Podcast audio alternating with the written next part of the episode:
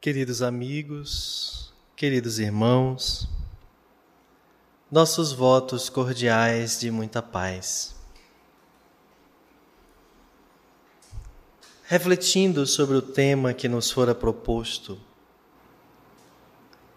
recordei-me do, recordei do adágio popular que ouvi não poucas vezes proferido por minha avó materna, Maria Dolores de saudosa memória. Quem não vive para servir, não serve para viver.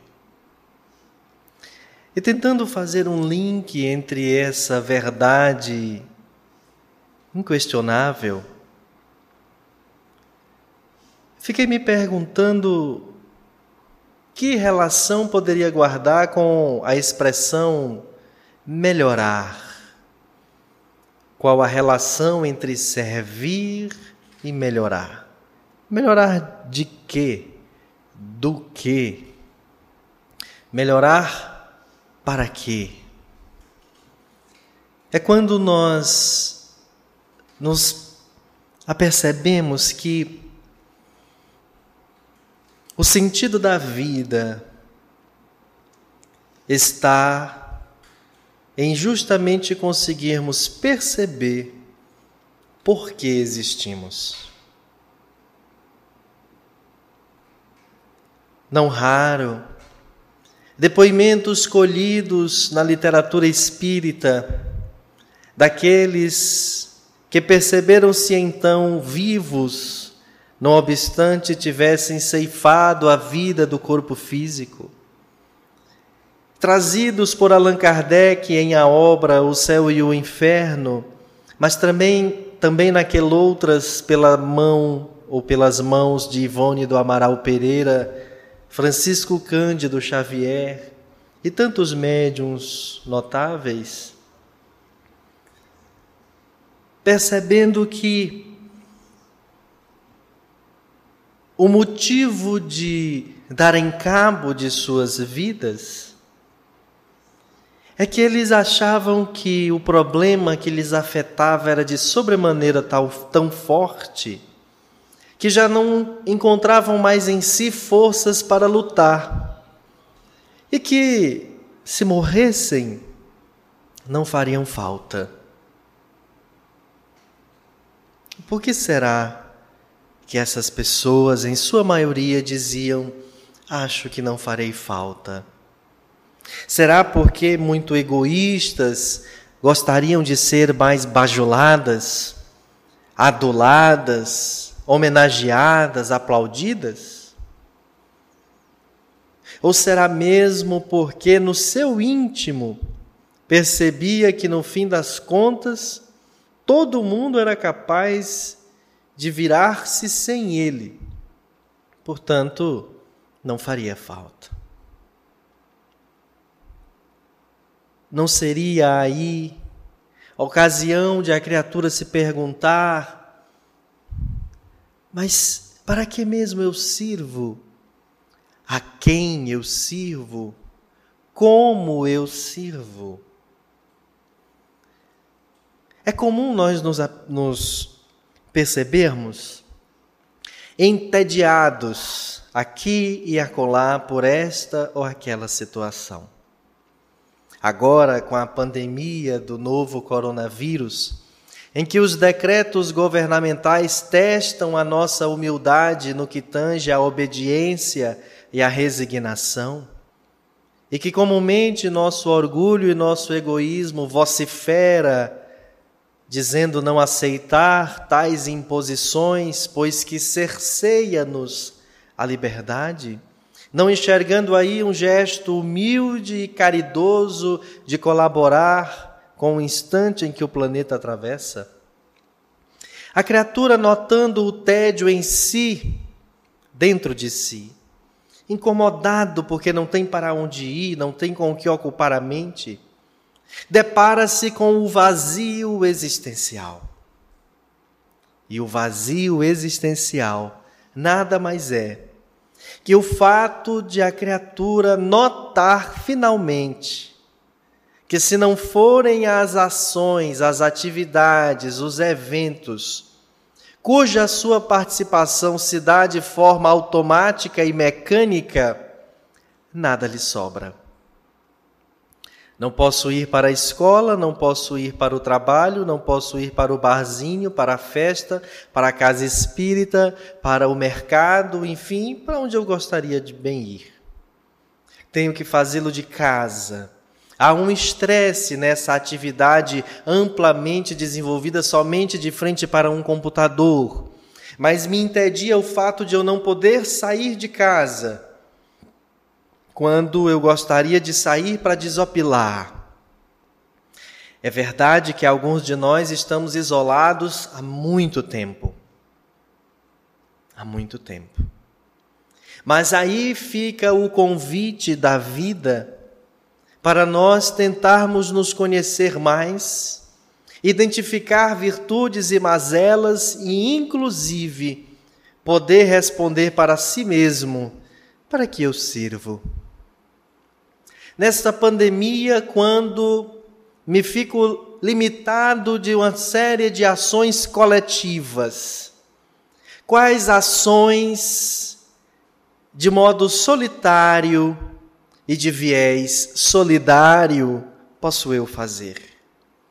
Uma vez que agora conto com o advento da internet e das redes sociais, uma vez que tenho em mim dons, dotes artesanais do crochê, da costura, da pintura, seja que talento artístico for.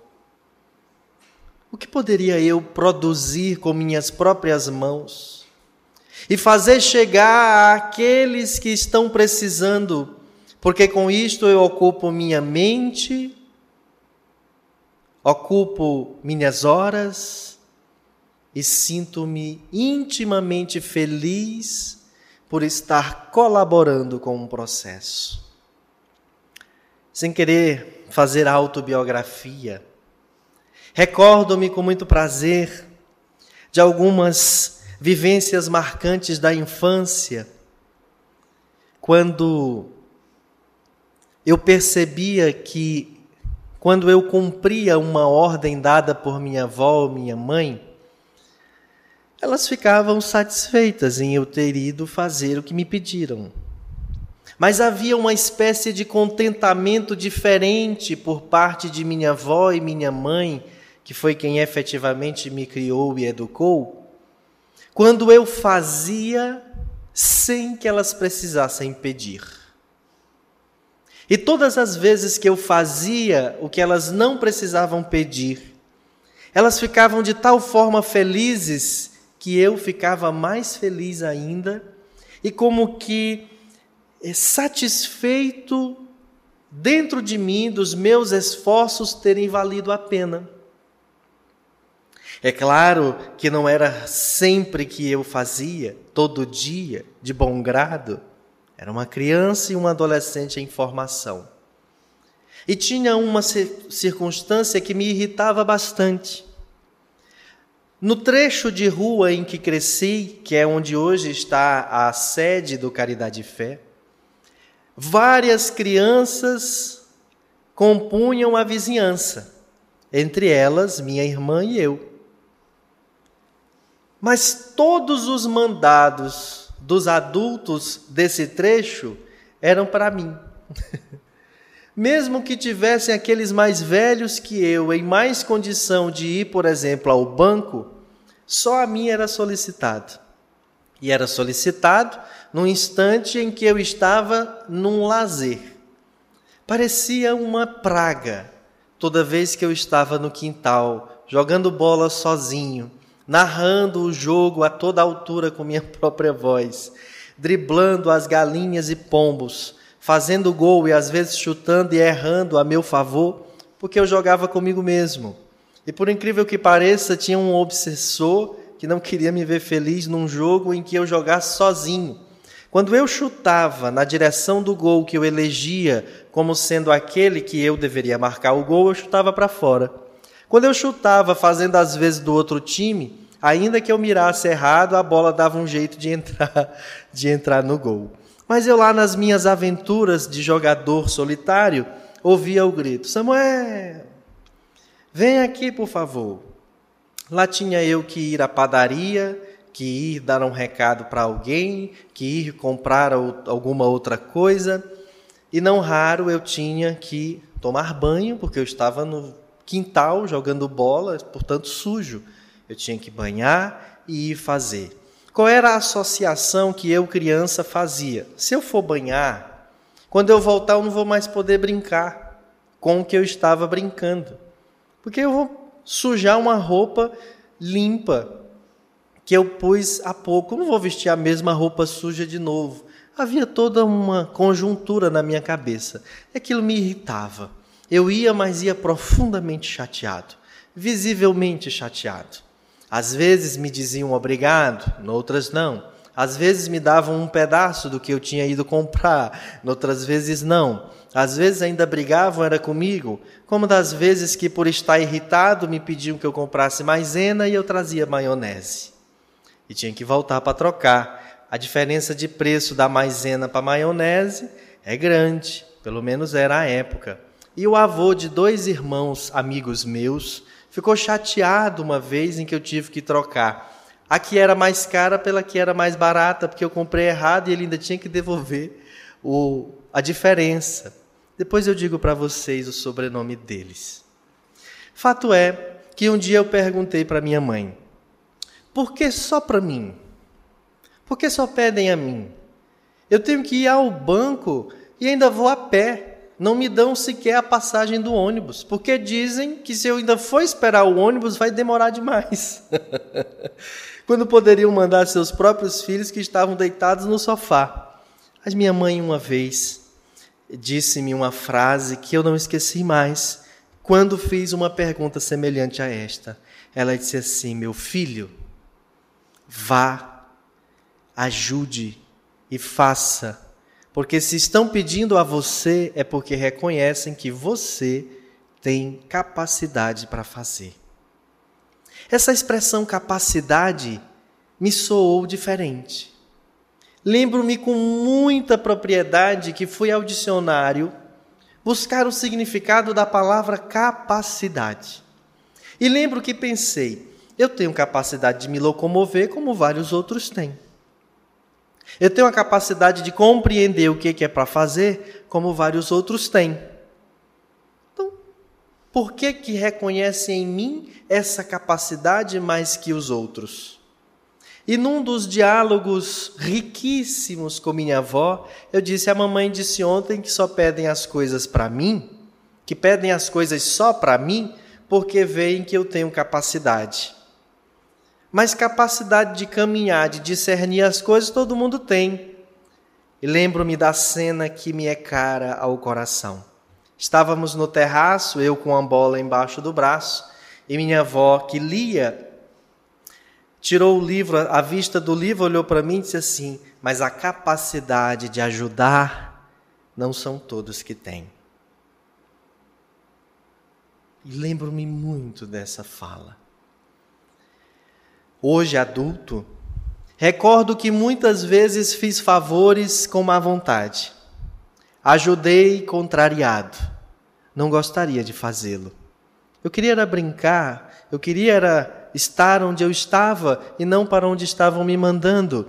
Porque era longe, porque era a pé. A preguiça certamente tomava-me conta daquele adolescente que lutava é, com a vida para que de alguma forma a esperteza lhe fizesse vencer, se fazendo ali de inteligente, de esperto, dando pequenos golpes para melhor passar, fazendo de conta que não estava, que não ouviu, que está doente, ou coisa dessa natureza.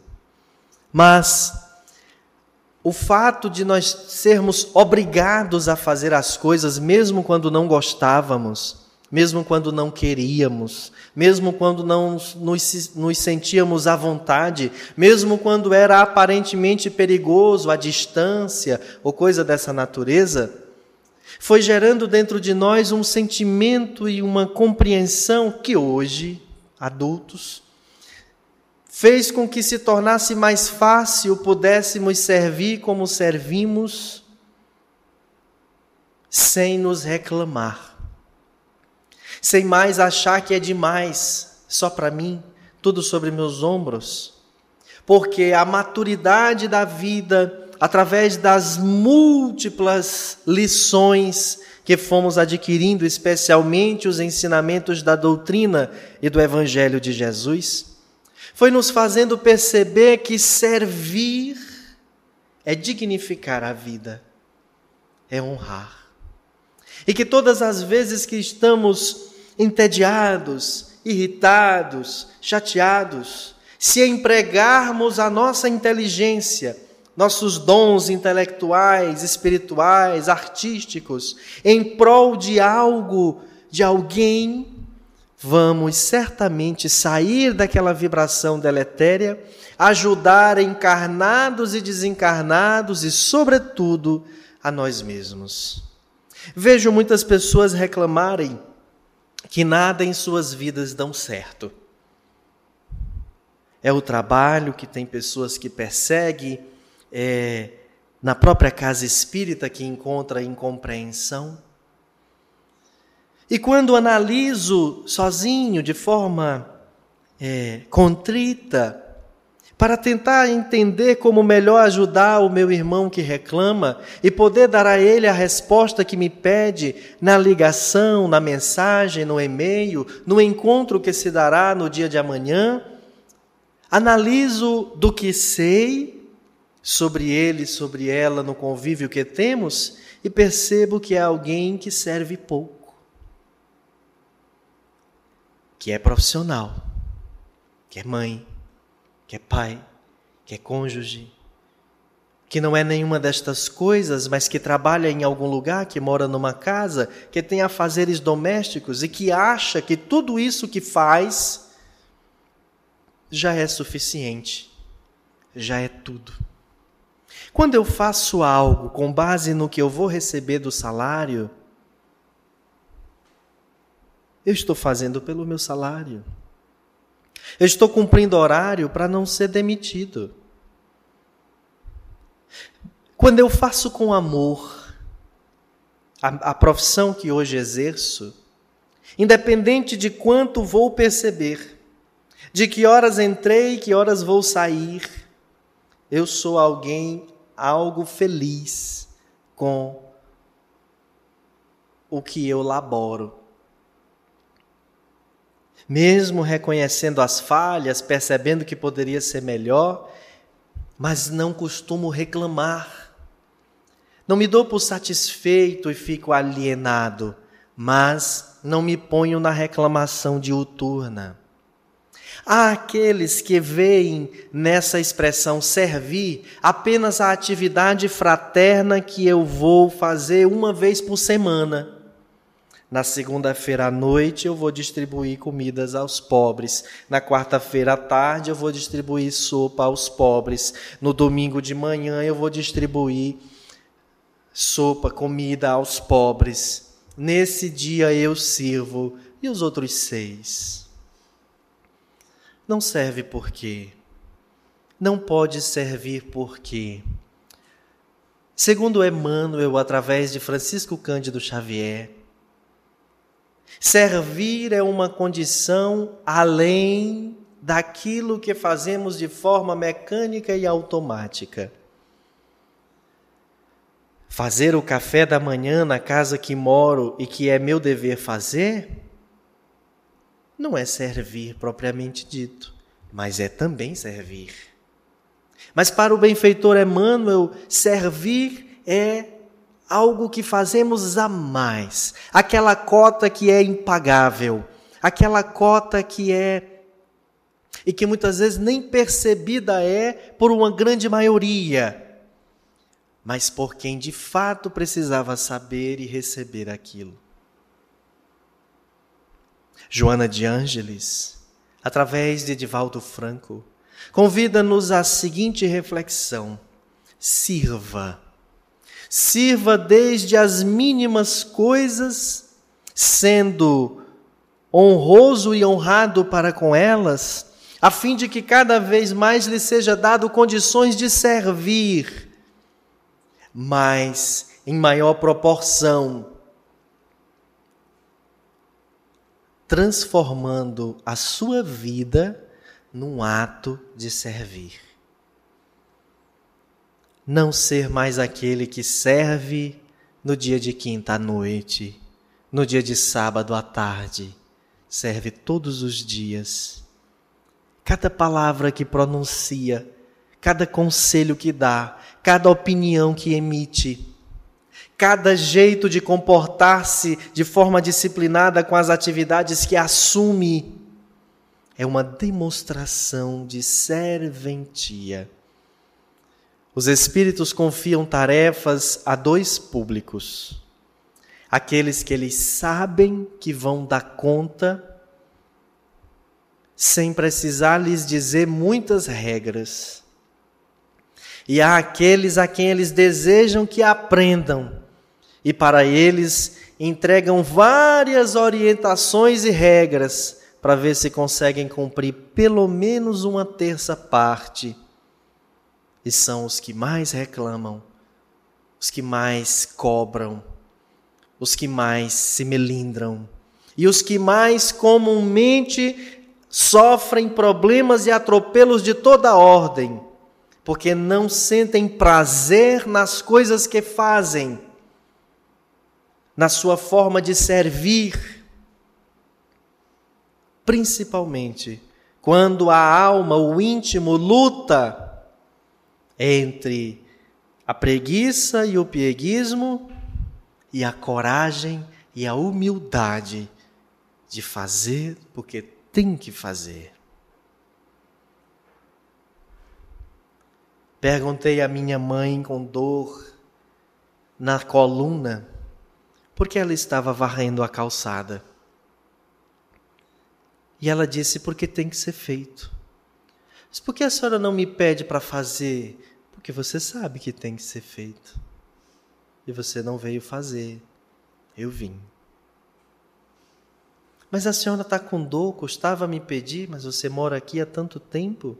Por que eu ainda preciso lhe pedir? Servir é, portanto, um ato de consciência. A gente vive esperando a oportunidade. Eu não fiz porque ninguém me pediu, eu não sabia se podia, não sabia nem procurou saber. Nesse momento de pandemia, como podemos servir mais ao nosso planeta? Estamos em franca transição planetária e numa reunião mediúnica realizada há dias poucos na nossa casa, o benfeitor que nos assiste veio dizer-nos: por que, e aqui eu digo, narro ao sabor da minha emoção as palavras postas, acaso sabem por que estão neste período de transição encarnados? Não é à toa. Os desafios que aqui estão é para nós os enfrentarmos. É preciso muito cuidado e cautela nas nossas concepções sobre o que é prudência e rigorismo. Aliás, prudência e covardia, disciplina e rigorismo. Faz-se necessário, portanto, nós pensarmos Somente os médicos, enfermeiros, técnicos de enfermagem, fisioterapeutas, outros profissionais lotados numa casa de saúde como um hospital, é que devem estar de mangas levantadas, arregaçadas, de pé, lutando contra a pandemia e socorrendo pessoas?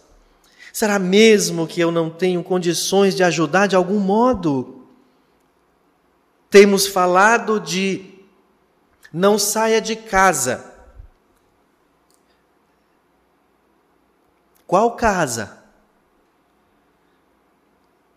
A que eu moro, que é ampla, ventilada, com quintal, com piscina. numa comunidade tranquila, com baixo índice de violência? É dessa casa? Essa é a casa de todos? Temos falado, não saia de casa, mas tem casa que é de papelão. Culpa da pessoa que desde cedo não estudou, não trabalhou e não arrumou boas coisas? Será? Mas isso é dever do governo? Será? Em O Livro dos Espíritos descobrimos, através dos reveladores, que não basta não fazer o mal, pois que não fazer o bem é fazer o mal. Se eu sei que alguém está precisando, quantas redes tenho no armário de minha casa? Algumas que já nem lembro mais. Mantas, lençóis. Tenho uma dispensa, um depósito, onde eu guardo coisas que eu já não quero mais dentro da minha casa, mas que um dia eu posso vir a precisar e estão lá guardadas sujeitas às traças, aos ratos, às baratas, a goteiras, enquanto alguém dorme ao chão, sente frio.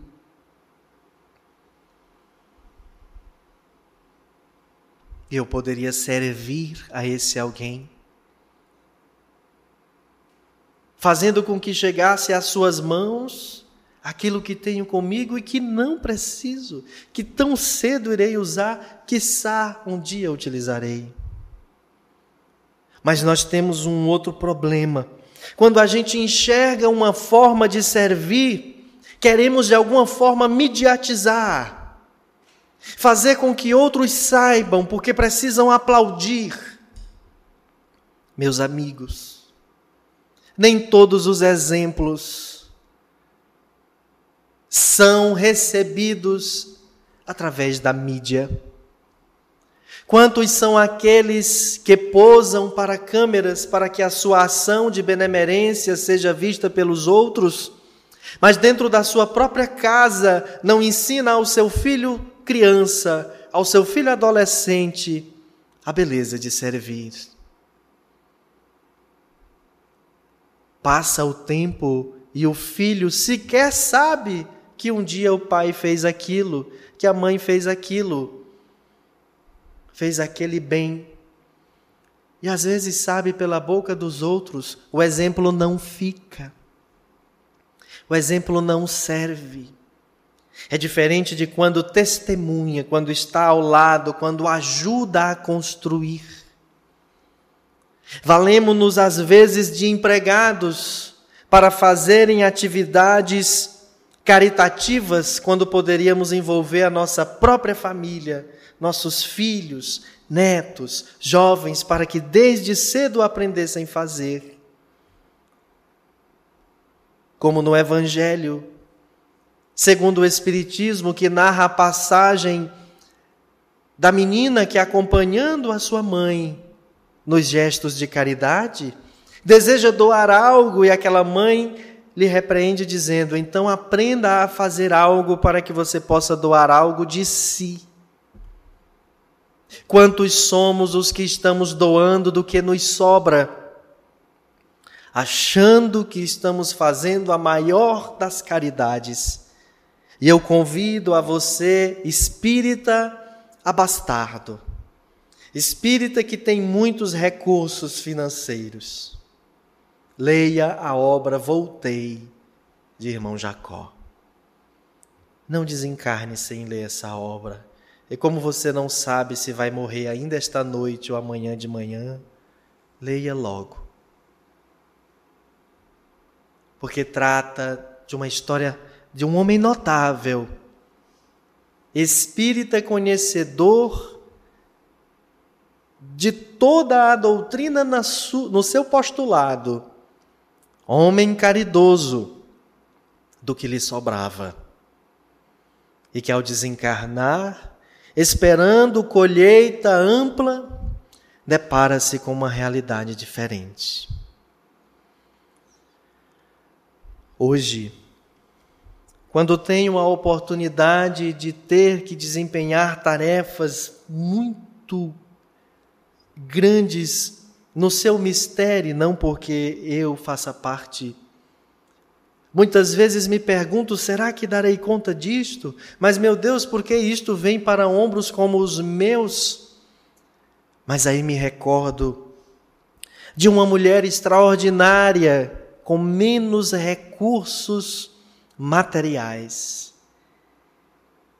financeiros, relacionais, tecnológicos que eu na presente existência, mas que tinha uma robustez de fé, perseverança, coragem e humildade acima do comum, fazendo com que não se dobrasse diante das limitações que a vida ia impondo, fazendo com que a obra que encabeçou por ordem dos Espíritos não parasse um dia sequer. A memorável Maria Dolores Aguiar, quando fundou Caridade e Fé, nunca mais deixou de funcionar um só dia. Haviam sessões em que a chuva não deixava os frequentadores chegarem. Mas ela não deixava o centro fechado, que era no quintal de casa. Mas vovó, só eu, a senhora e a neta? É, e os espíritos. Eles estão aí esperando por uma palavra. E o tempo da reunião era o mesmo de quando tinham várias pessoas conversando e articulando. Porque ela lia em voz alta, explanava em voz alta para mim e minha irmã, enquanto encarnados e uma plateia numerosa de desencarnados que eu não via, nem Dolores, mas que ela certamente sabia que ali estavam, como agora tem e dessa vez eu posso ver. Esse sentimento de servir como uma condição sine qua non de existência, ele é algo que precisa ser plantado, cultivado, para um dia germinar, para um dia brotar.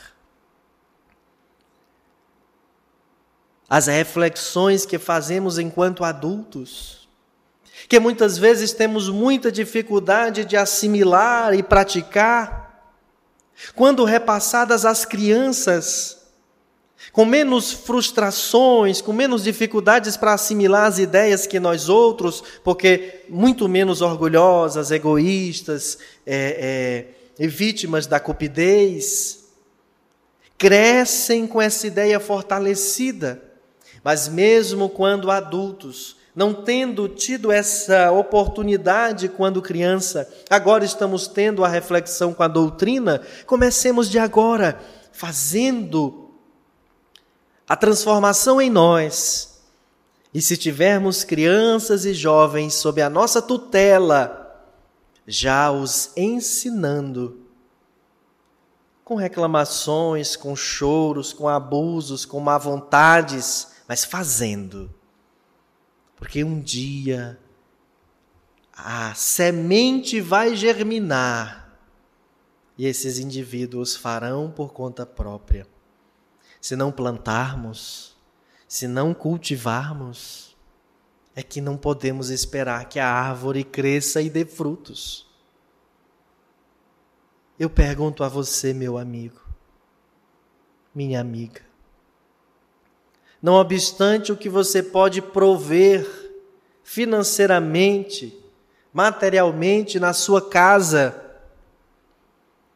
de que modo você serve para o mundo, para uma comunidade, para a cidade que você vive, para o planeta que você mora? Ah, não, Samuel. Se formos pensar assim, não servimos é para nada, somos tão pequenininhos. Será? Qual foi o grau de instrução do Chico? nesta existência? Qual foi o aporte financeiro do Chico nessa existência? Ah, mas o Chico tinha Emmanuel. É verdade. Um espírito de altíssimo rigor, que lhe cobrava o tempo todo. Quantos de nós estamos abertos às cobranças, às chamadas reclamações. Olha, você deveria ter feito assim, não assado. E a gente diz: Poxa vida, mas me esforcei tanto, vim para cá, fiz o que eu podia e agora o que eu recebo é uma reclamação. Quantos de nós não estamos preparados para servir mais? Porque ainda não servimos o menos.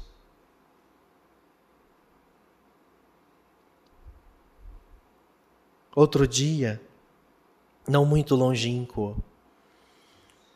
Quando precisava exercer a prática da indulgência, da humildade e da caridade. Após fazer o que eu precisava, ouvi de um espírito notável uma frase que, passados alguns dias, pude, ontem, por exemplo, compartilhar mais amplamente com alguns a incompreensão, a compreensão. É a atitude que você exerce com o outro quando ele é incompreensivo. Servir, servindo.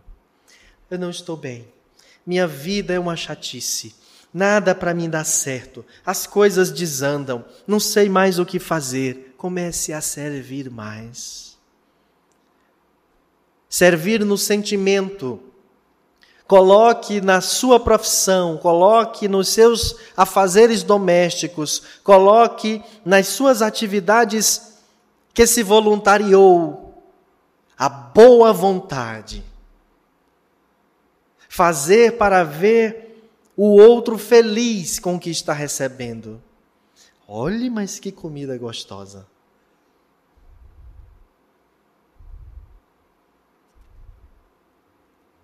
Olha, mas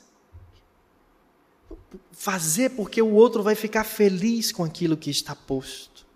Alguns dirão para você, hum, está querendo ser bajulado, ou ah, você está bajulando os patrões, por isso está fazendo assim. Ouvi recentemente você só está fazendo assim porque você é novato. A pessoa que me disse desconhece que sou espírita e que não faço porque sou novato, mas porque o Evangelho ressignificou a minha ideia e conceito de servir. Nenhuma remuneração é suficiente para o tanto que você elabora em qualquer profissão que seja. Mas nós tiramos a dignidade de qualquer função quando nós limitamos a função ao preço pelo qual me pagam para desempenhá-la. Servir é um ato de amor, é um ato de caridade é um ato de benemerência. Mas não esperemos para servir só quando tivermos tempo, dinheiro, quando não estiver chovendo ou quando não estiver fazendo sol. Não esperemos para servir quando chegar o fim de semana. Não esperemos para servir quando servamos hoje, servamos agora, com o que pudermos. Sirvamos sendo disciplinados Sirvamos aceitando. Sirvamos nos humildando. Há não muitos dias, quando eu achava que poderia fazer uma reclamação de algo que eu desejava, recebi respostas que me desagradaram. E aí eu fiquei calado e fui pensar, mas que coisa. mesmo depois de adulto, mesmo depois de um profissional com uma é, profissão, com, com um labor, trabalhando né, efetivamente numa empresa, ainda não posso me permitir fazer certas cobranças e exigências, como quando eu era criança, como quando eu era adolescente. E é lição, é aprendizado. Quando a gente se cala e aceita, também estamos servindo. É óbvio, não estou falando aqui da aceitação vulgar, em que vou deixar que a violência tome conta de mim, mas a aceitação daquilo que só me cabe resignar. Porque o contexto não me favorece modificar para o que eu queria e para o que eu gostaria. Quando olho para a minha atual jornada permeada de muitas dificuldades e algumas muitas frustrações, pergunto-me o porquê de tudo isto e encontro como resposta em o Evangelho segundo o Espiritismo as causas anteriores das aflições.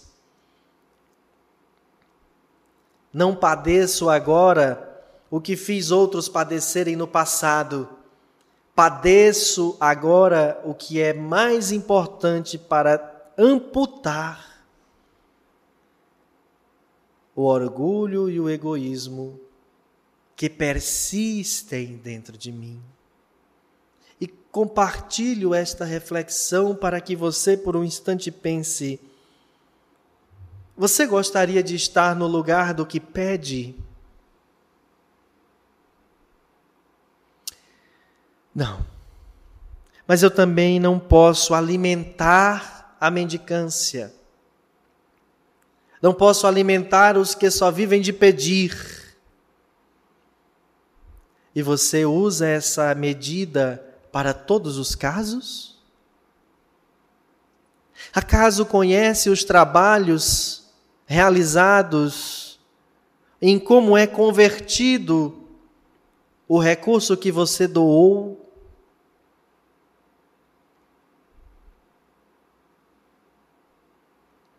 dar do que nos sobra e ainda exigir condutas, não parece ser a melhor das pontuações no currículo espiritual que estamos construindo e que nos será melhor apresentado em entendimento de avaliação quando retornarmos ao mundo espiritual.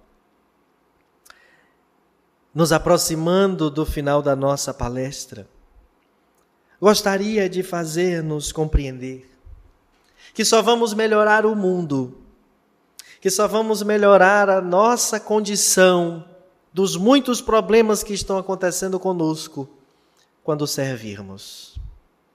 Servirmos com qualidade, com eficiência, com eficácia, com disciplina, com amor e com boa vontade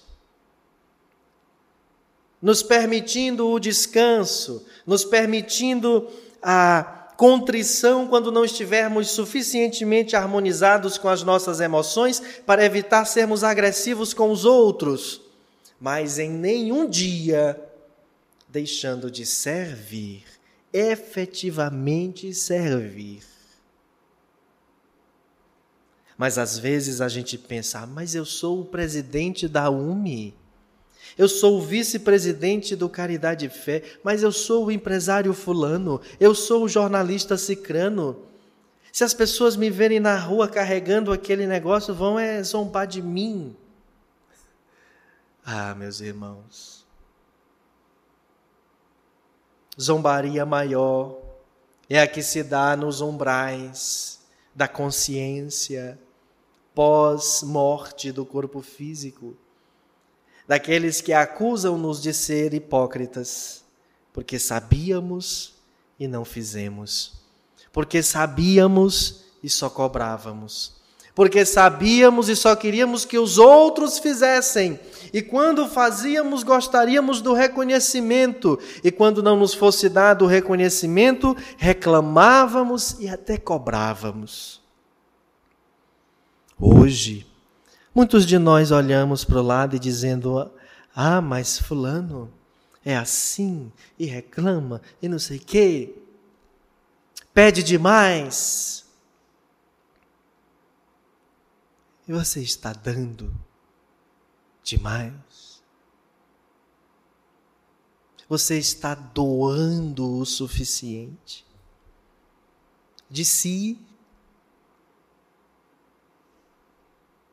Meus amigos, não podemos esperar dias melhores vindo do legislativo municipal, estadual, federal e dos fóruns mundiais. Não podemos esperar dias melhores vindos dos chefes de executivos nas três esferas ou naqueles cuja monarquia ainda se faz.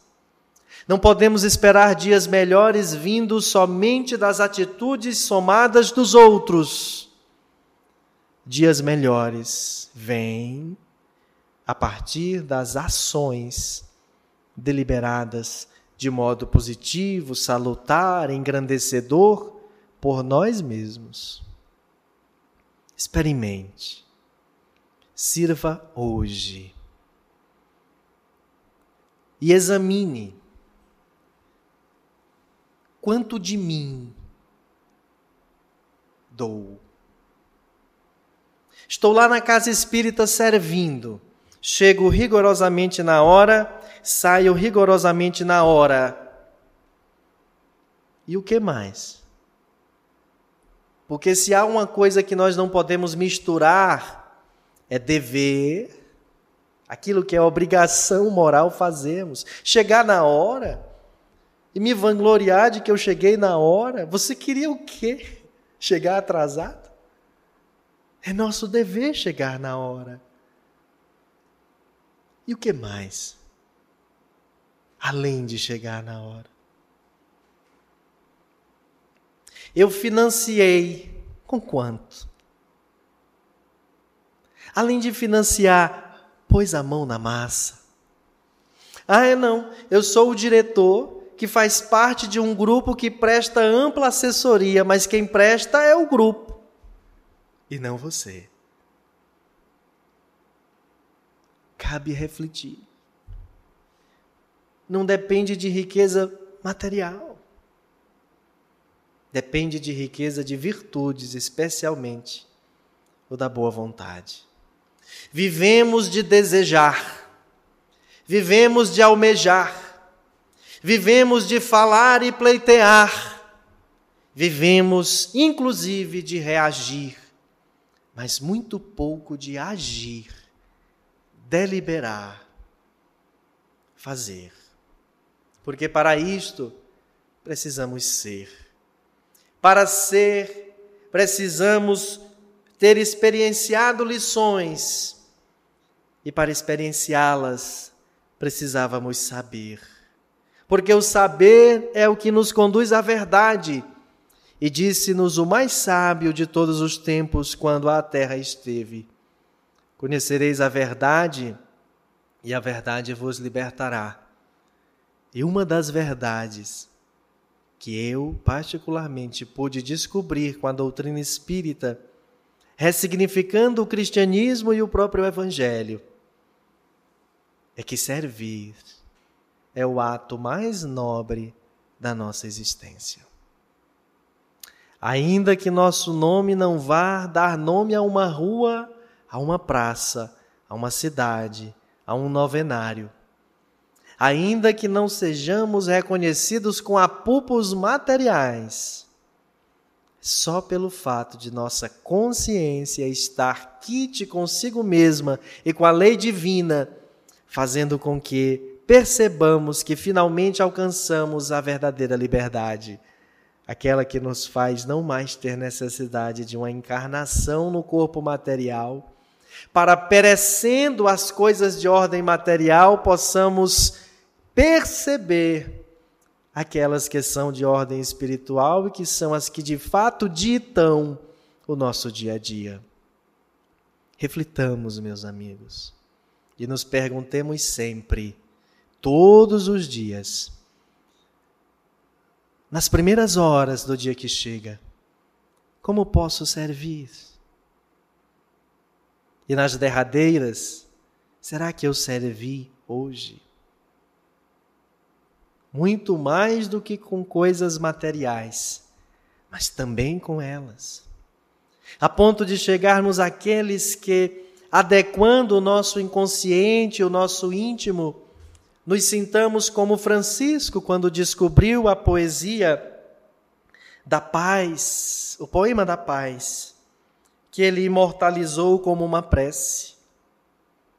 A sermos aqueles que, volvendo os olhos aos céus, mas especialmente o coração à espiritualidade, haveríamos ou haveremos de pronunciar: Senhor, fazei de mim um instrumento da vossa paz. Onde haja ódio, consenti que eu semeie o amor. Perdão onde haja injúria. Fé onde haja dúvida. Esperança onde haja desespero. Verdade onde haja mentira. União onde haja discórdia. Luz onde haja trevas. Alegria onde haja tristeza. Ó Divino Mestre, não permita que eu procure tanto ser consolado o quanto consolar, amado o quanto amar, compreendido o quanto compreender, porque é dando que se recebe, perdoando que se é perdoado, amando que se é amado. Morrendo é que nascemos para a vida eterna, e diria eu, nesta data de hoje, servindo, que alcançamos a verdadeira paz.